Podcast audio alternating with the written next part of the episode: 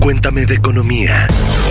La realidad de la vida económica y tu bolsillo sin tanto rollo. Cuéntame de economía. Si digo el gigante asiático, todo el mundo sabe que hablo de China. ¿Por qué? Porque es la gran fábrica del mundo y porque tiene relaciones comerciales con casi todo el mundo desde hace más de 40 años. Es la potencia más grande eh, a nivel económico en todo el mundo. ¿Cuáles son los problemas que está teniendo hoy y por qué nos deberían de importar a nosotros desde México? Yo soy Mónica Alfaro, productora de podcast, y hoy para hablar de esto está conmigo Alejandro Bazán, editor de la Mesa de Economía. Hola Alex, ¿cómo estás? Hola Mónica, ¿cómo estás? Hola Rosalía, ¿cómo estás? Hola amigos, exactamente. Y lo más seguro es que estén escuchando o viendo este podcast en un dispositivo que fue hecho en China. Y eso es una señal para que activen las notificaciones. También está con nosotros Rosalía Lara, editora de Mercados en Expansión. Ros, ¿qué tan cierto es eso que hecho en China significa que está como medio mal hecho? Hola, Moni, no, para nada, ya lo dijiste, es la principal fábrica del mundo, entonces todo estaría mal hecho si así fuera. Estaríamos perdidos. Sí, total.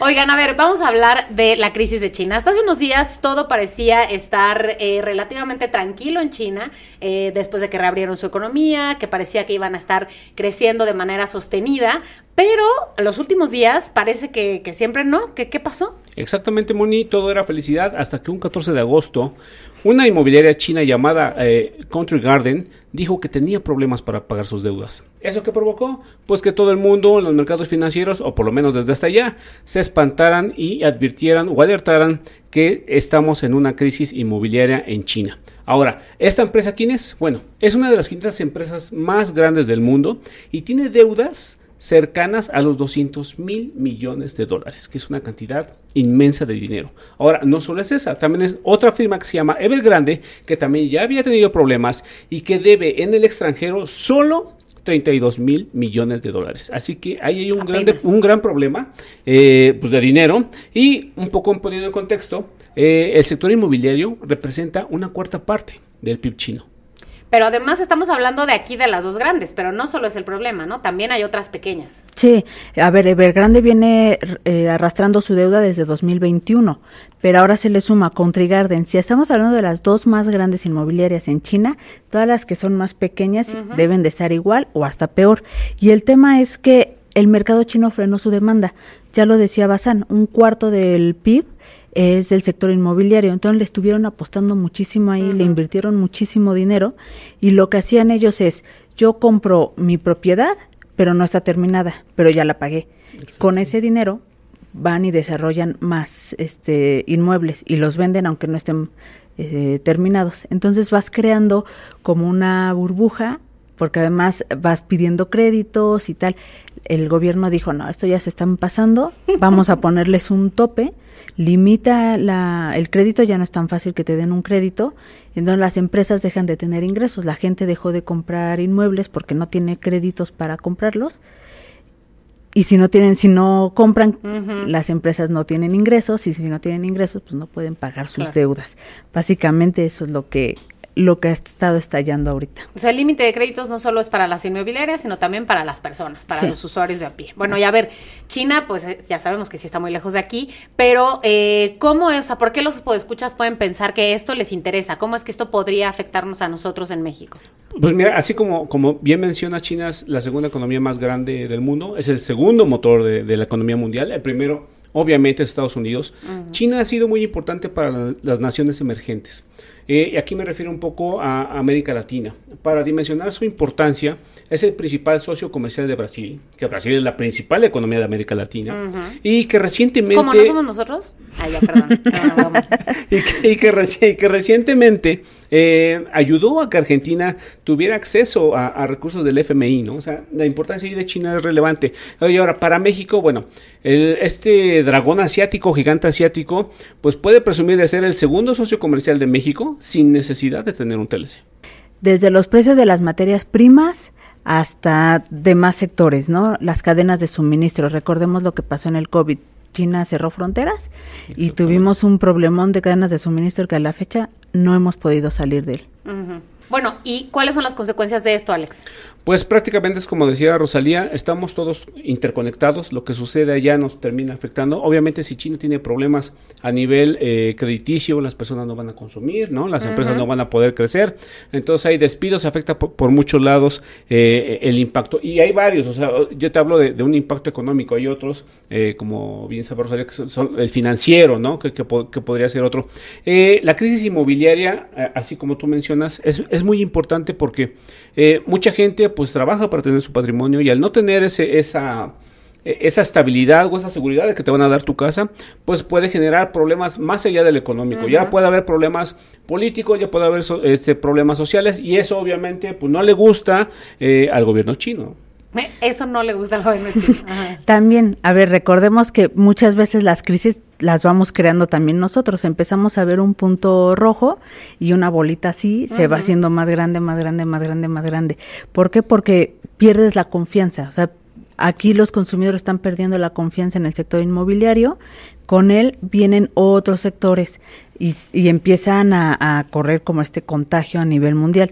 Y pasa lo que pasaba en cuando te dicen viene crisis y corres al supermercado por papel y entonces empiezas a crear otras crisis que antes no existían y todo se vuelve un o, te limitas no o sea sabes que viene una, mala temporada pues ya no vas a ir al cine ya no vas a comprar tu coche ya no vas ya hay unas cosas que tú tú mismo empiezas a contraer tu, consumo y eso pues también le pega a las empresas y luego al empleo y así hay un sinfín de, de temores que, que, pues, así como dice Rosalía, van creciendo y se van haciendo otras mini crisis, por decirlo así. Claro, ok, y a ver, cuando hablamos del sector financiero, por ejemplo, ahora estábamos como tratando de explicar este gran problema macro de una forma más, más sencilla, y creo que podría ser como lo que estabas diciendo sobre cómo las inversiones de China en todo el mundo eh, tienen tal impacto y son de tal nivel que incluso un banco en otro país, por ejemplo, un banco en Francia, podría depender financieramente de las inversiones de China. Entonces, si China deja de invertir, probablemente una institución financiera en otro país podría verse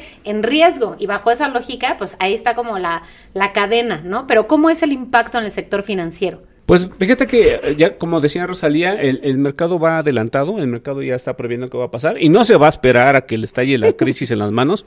Eh, hay datos que, por ejemplo, en los últimos días, 1.100 millones de dólares han salido tan solo de la bolsa de, Hong Kong. O sea, es un dineral, ¿no? ¿Y cómo vas a reponer eso o qué va a pasar? Ahí hay un problema.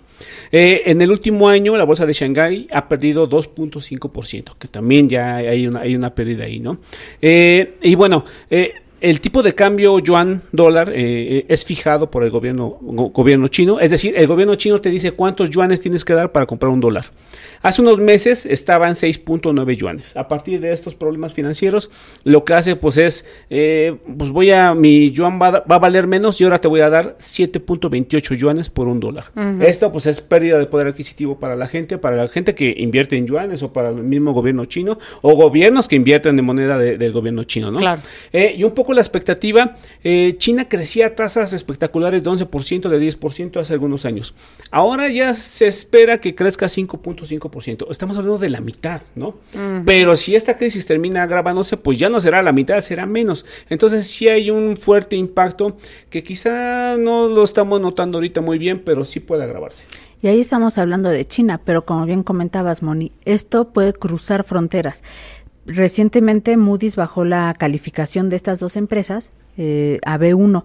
¿Qué es esto? La calificación, entre más cerca esté de A y más A tenga, es más segura. Entonces B1 todavía es grado de inversión, o sea, todavía es seguro, pero ya estamos un poco más abajo. Y esto es así por lo que ya platicábamos, porque viene un limitado financiamiento y tienen muchísimas deudas que tienen que eh, pagar este año. O sea, en los próximos menos de 18 meses tienen que pagar más de 3 mil millones de dólares. Eh, si estas empresas dejan de pagar, no les van a dejar de pagar nada más a las empresas o los bancos chinos. Seguramente son eh, clientas de grandes bancos a nivel internacional, de un banco en Francia, de uno en Inglaterra, de uno en Estados, Unidos. Eh, ¿Y eso qué pasa? Empiezan a verse también comprometidas las instituciones financieras. Si los clientes gigantes no les están pagando, pues tampoco tienen ingresos para estar prestando. Y, y, ahí viene esta bolita que se va haciendo todavía más grande.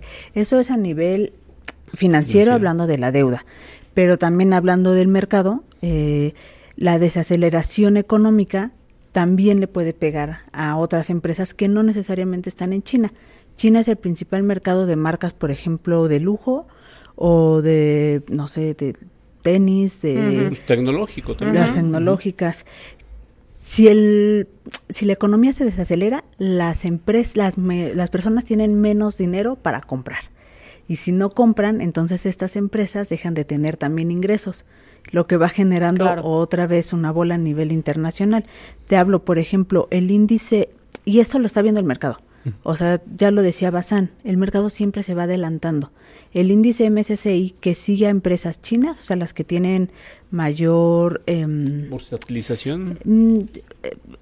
movimiento. en China, o sea, las que dependen más de China. Del mercado chino. Del mercado chino, este índice cayó 10% solamente en agosto. Estamos hablando de casi una caída del triple de lo que cayó el índice MSCI global, que es de 3%, y ese agrupa 1.600 empresas a nivel este, internacional. O sea, ya están viendo que sus ventas, por llamarlo de alguna manera, en el mercado chino están bajando mucho más de lo que esperaban. Así es. Ok, bueno, y en México ya decías, Alex, la importancia, eh, la importancia de la relación comercial y de hecho el 18% de las importaciones totales que México eh, hace provienen de China, además de que pues es un gran generador de remesas, inversionistas. ¿Cuál es el escenario específicamente para nosotros? Pues mira, así como decías, México es un gran importador de, de, productos chinos. El principal, que seguro todos tenemos uno, que son los teléfonos. Después seguirían materiales plásticos eh, o, equipos eléctricos, son provenientes de China. Eh, pues ahí, ahí implica una, una, importancia. ¿Por qué? Porque pues tú vendes eh, materiales a, la cadena mexicana, la cadena mexicana lo ensambla y lo exporta. Entonces es parte de esa, de esa cadena de producción relevante y obviamente si, como dice Rosalía, no hay a quien venderle o, recorto mis ventas, pues también había un problema que se va extendiendo. A nivel de remesas es algo interesante porque son 2.500 millones, 2.500 dólares los que llegan de remesas provenientes de China. Y también en materia de inversión es bastante interesante porque eh, tan solo en los últimos 20 años, 2.600 millones de dólares han llegado a México en inversión extranjera directa.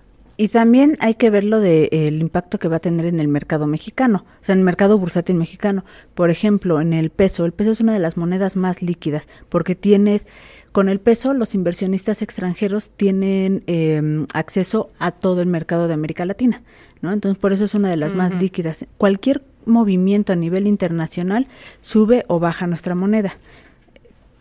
Quedémonos con eso.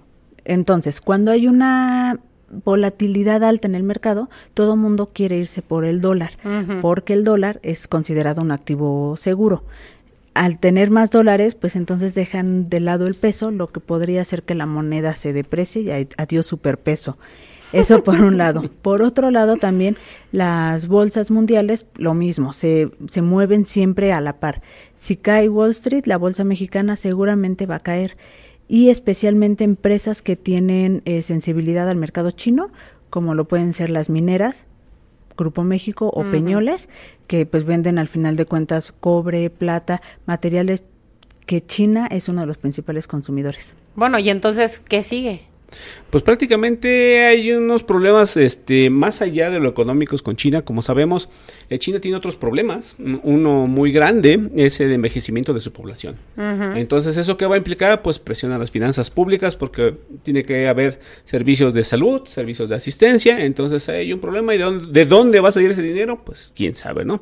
Y otro problema es que desde que llegó, bueno, desde cuando llegó Donald Trump, pues ya ven que llegó medio, medio, este, pues echando pleito y todo, pues China fue alguno de los que pagó los platos rotos porque hubo una guerra comercial. Entonces todavía esas sanciones, esas disputas persisten, ¿no? Además de, este, de esta crisis inmobiliaria que, que, estamos comentando, también tiene otros problemas que pues podrían complicar el problema para China y obviamente pues creo que a nadie nos conviene, ¿no? Pero también valdría la pena decir que no es el fin del mundo. También, también. Se no todo está perdido. No todo está perdido, se abren oportunidades.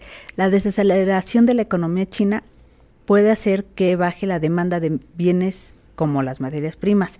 Si baja la demanda, baja su precio. Y recordemos que estamos sufriendo de una inflación alta a nivel mundial. Si bajan los precios, seguramente puede ayudar a que veamos un poco que la inflación también vaya a la baja.